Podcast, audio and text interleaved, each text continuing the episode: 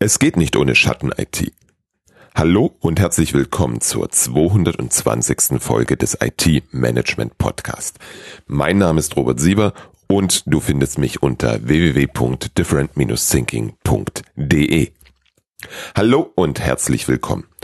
Du kennst das. Erstens kommt es anders und zweitens als man denkt. Dieser Podcast erscheint jetzt aller drei Wochen. Das hatte ich das letzte Mal angekündigt. Vor dem Service Nerds Camp hätte ich keine neue Folge produzieren können. Aber in der Woche danach war genügend Luft und die Produktion eingeplant. Doch dann kam es anders.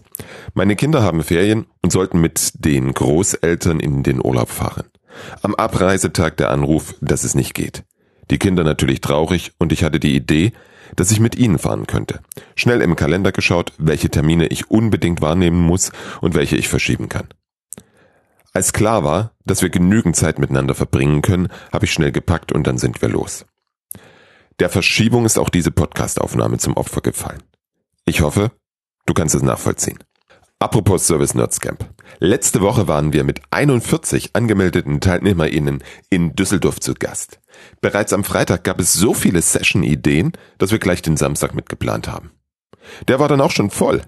Viele spannende Themen, wie du dir vorstellen kannst. Eine Session zu KI im Service Management dürfte natürlich auch nicht fehlen. Für mich die therapeutisch spannendste und wertvollste Session war von Jürgen. Es ging darin um das Thema SAP-Abteilung und Service Management. Sehr beruhigend, dass die Teilnehmenden der Session auch diesen Kampf ausfechten. Es gibt dazu auch eine Podcast-Folge, die ich dir in den Show Notes verlinke. Ich freue mich schon auf das nächste Camp im Frühjahr 2024. Da können wir auch gern eine Session zum heutigen Thema veranstalten. Es geht nicht ohne Schatten-IT. Vor einigen Wochen postete Christoph Parrer auf LinkedIn folgende beiden Sätze. Der größte Fehler, den man als IT machen kann, Fragezeichen, Schatten-IT zulassen. Punkt. Ich antwortete darauf mit Nein, damit wir das Gleiche verstehen, dürfen wir darüber sprechen, was Schatten-IT ist. Meist verstehen wir darunter die IT-Lösungen im Unternehmen, von denen die IT nichts weiß. Sagen wir mal, das ist die schwarze Schatten-IT. Daneben gibt es dann noch die IT-Lösungen, von denen die IT weiß, diese aber komplett den Fachabteilungen überlässt, sich auch nicht darum kümmern möchte. Sagen wir mal, das ist die graue Schatten-IT. Schatten-IT ist gut, die Fachabteilungen suchen sich die Software, mit der sie am besten ihren Job machen können. Das macht sie produktiver und das Unternehmen profitiert davon. Die machen das nicht, weil sie die IT ärgern wollen. Da es heute fast alles als Software as a Service im Internet gibt, braucht es nur die Abteilungskreditkarte und schon geht's los. Schnell und unkompliziert. Ohne die vielen Werkzeuge würde es häufig stocken und die IT hätte noch viel mehr um die Ohren. Dennoch ist Schatten-IT problematisch. Nicht nur für die IT für das gesamte Unternehmen. Als Unternehmen unterliegen wir Anforderungen vom Gesetzgeber, von Kunden, von Investoren, Zertifizierung oder branchenüblichen Standards. Darunter fällt beispielsweise der Datenschutz, TISAX in der Automobilindustrie, Good Manufacturing Practices GMP in Pharmaunternehmen. Die Einhaltung dieser Regelungen und Vorgaben wird durch die Schatten-IT gefährdet. Selbstverständlich ist es aus Sicht der Informationssicherheit auch problematisch. Es lässt sich sehr schwer nachvollziehen, wo welche Informationen gespeichert sind. Potenzielle Sicherheitslücken bleiben unerkannt und auch die schützenswerten Daten des Unternehmens sind in Gefahr. Dabei muss ich nicht einmal an gezielte Angriffe denken. Es reicht schon zu, wenn ich mir die Frage nach Backup und Recovery stelle. Oder was passiert, wenn die Software as a Service Lösung nicht verfügbar ist? Wissen die Fachabteilung, wozu die Anbieter die gespeicherten Daten nutzen? Sowohl für die Einhaltung der geltenden gesetzlichen Bestimmungen, dem Datenschutz, der Compliance und natürlich der, auch der Informationssicherheit bin ich als Geschäftsführer verantwortlich. Ein weiterer Grund, warum Schatten-IT schlecht fürs Unternehmen ist, sind die Kosten. Es fehlt die Übersicht, wofür wie viel Geld ausgegeben wird. Vielleicht gibt es bei dir im Unternehmen inzwischen zwei oder drei CRMs, von denen du nur eines kennst. Sowas habe ich schon mehrfach erlebt. Wie gesagt, Schatten-IT ist gut fürs Unternehmen. Zumindest die weiße Schatten-IT. Also die, die bekannt ist und die sich an die Regeln hält. Bevor ich dir das näher erkläre, lass uns bitte über die Gründe sprechen, warum es Schatten-IT gibt. Im Prinzip in vielen Fällen recht einfach. Entweder weil die IT den Bedarf mit dem Angebot nicht deckt, es zu lange dauert, bis es eine Lösung gibt, die angedachte Lösung zu groß ist oder das aktuelle Angebot viel zu schlecht ist und vielleicht noch eine schlechte User Experience dazu hat. Alles Gründe, das Heft in die Hand zu nehmen und schnell mal im Internet die passende Lösung zu buchen. Du siehst, es geht um Schnelligkeit. Stichwort Time to Market. Und passgenaue Abdeckung der Anforderungen. Schatten-IT zu verbieten ist ein sinnloses Unterfangen. Meiner Meinung nach ist das in einem normalen Unternehmen nicht durchsetzbar. Dazu ist es auch noch kontraproduktiv. Alles durch die IT zu schleusen und die IT sich darum kümmern zu lassen, erscheint mir ebenso eine nicht lösbare Aufgabe. Die meisten IT-Abteilungen sind doch schon mit der aktuellen Projektlast und dem Betrieb in ihrer Kapazität überfordert. Es bleibt nur ein schlanker und vor allem schneller Governance-Ansatz. Was bedeutet das? Im Prinzip geht es darum, dass dein Unternehmen, Achtung, nicht die IT, dass dein Unternehmen einen Satz von Regeln aufstellt, die bei der Beschaffung oder Buchung jeglicher IT erfüllt sein müssen.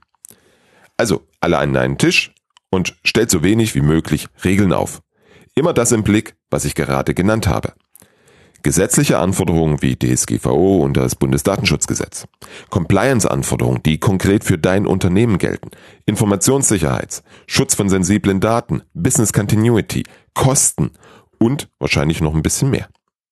Aber bitte wirklich nur das, was mindestens erfüllt sein muss. Dann brauchst du noch einen schnellen Prüfprozess. Die Fachabteilung möchte eine Software as a Service buchen. Dann startet sie den Workflow und bekommt in einer kurzen und vor allem definierten Zeit eine konkrete Antwort. Ja oder nein. In dem Workflow müssen alle beteiligt sein, die noch etwas manuell prüfen müssen. Wobei das bitte minimiert wird. Die Antwort kommt dann am besten noch am gleichen Tag. Na gut, wenigstens bitte in der gleichen Woche. Dein Unternehmen braucht dann noch etwas, wo die ganzen Sachen dokumentiert werden. Vielleicht sowas wie ein Ticketsystem und die CMDB. Daraus befüllt sich dann eine Whitelist, die im Prozess schnell sagt, das ist schon genehmigt, wende dich bitte an Kollegen X. Ich bin mir sehr bewusst, dass ich es mir total einfach mache und es für dich wahrscheinlich gerade ziemlich kompliziert aussieht. Das Problem ist, dass es so einfach und schnell sein muss, damit dein Unternehmen eine Chance hat, aus Schwarz und Grau eine weiße Schatten-IT zu machen. Schraubt es auf die wirklich minimal notwendigen Anforderungen und Prüfschritte herunter. Anders wirst du nicht erfolgreich sein. Wenn wir beide über Schatten-IT sprechen, dann dürfen wir noch über die hellgraue Schatten-IT sprechen. Die ist schon fast weiß und dennoch so problematisch wie die schwarze und graue. Ich spreche von allem, was in Excel, Access, Makros, VBA oder neu jetzt in Low-Code stattfindet. Also Programme oder Plattformen, die vom Unternehmen bereitgestellt werden. Viele Fachabteilungen nutzen diese Werkzeuge exzessiv für ihre Prozesse. Was auch total gut ist, denn dafür sind sie da. Das Problem? Die darin erstellten Lösungen sind nicht dokumentiert und hängen meist genau an einem Mitarbeitenden. Es ist so viel Logik und Wissen eingebaut, dass es spätestens dann kritisch wird, wenn die Kollegin oder der Kollege das Unternehmen verlassen. In diesen Lösungen werden Daten verarbeitet und Daten erzeugt, die für die Prozesse wichtig sind. Geht die Lösung oder der Wissenstragende verloren, dann hat die Abteilung oder das ganze Unternehmen ein Problem. Das fängt schon bei der Sicherung der Dateien oder Daten an. Über Compliance, Datenschutz und so weiter mag ich gar nicht sprechen.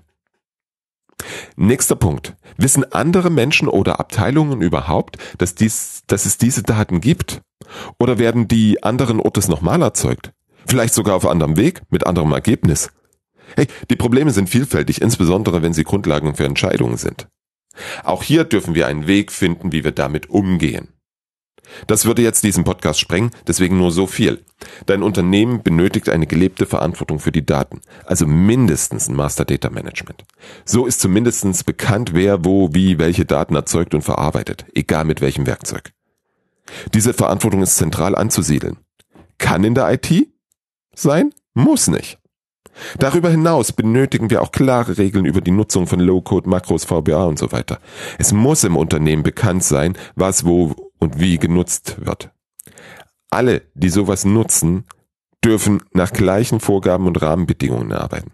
Das stellt sicher, dass beispielsweise beim Austritt eines Mitarbeiters oder einer Mitarbeiterin die erstellten Excels oder Low-Code-Lösungen übergeben werden. Das stellt sicher, dass alles im Backup gesichert wird. Wie gesagt, das ist ein weiterführendes Thema, was wir vielleicht mal in einem anderen Podcast besprechen werden. Wir beide hören uns in drei Wochen wieder. Bis dahin, hab eine schöne Zeit und danke fürs Zuhören.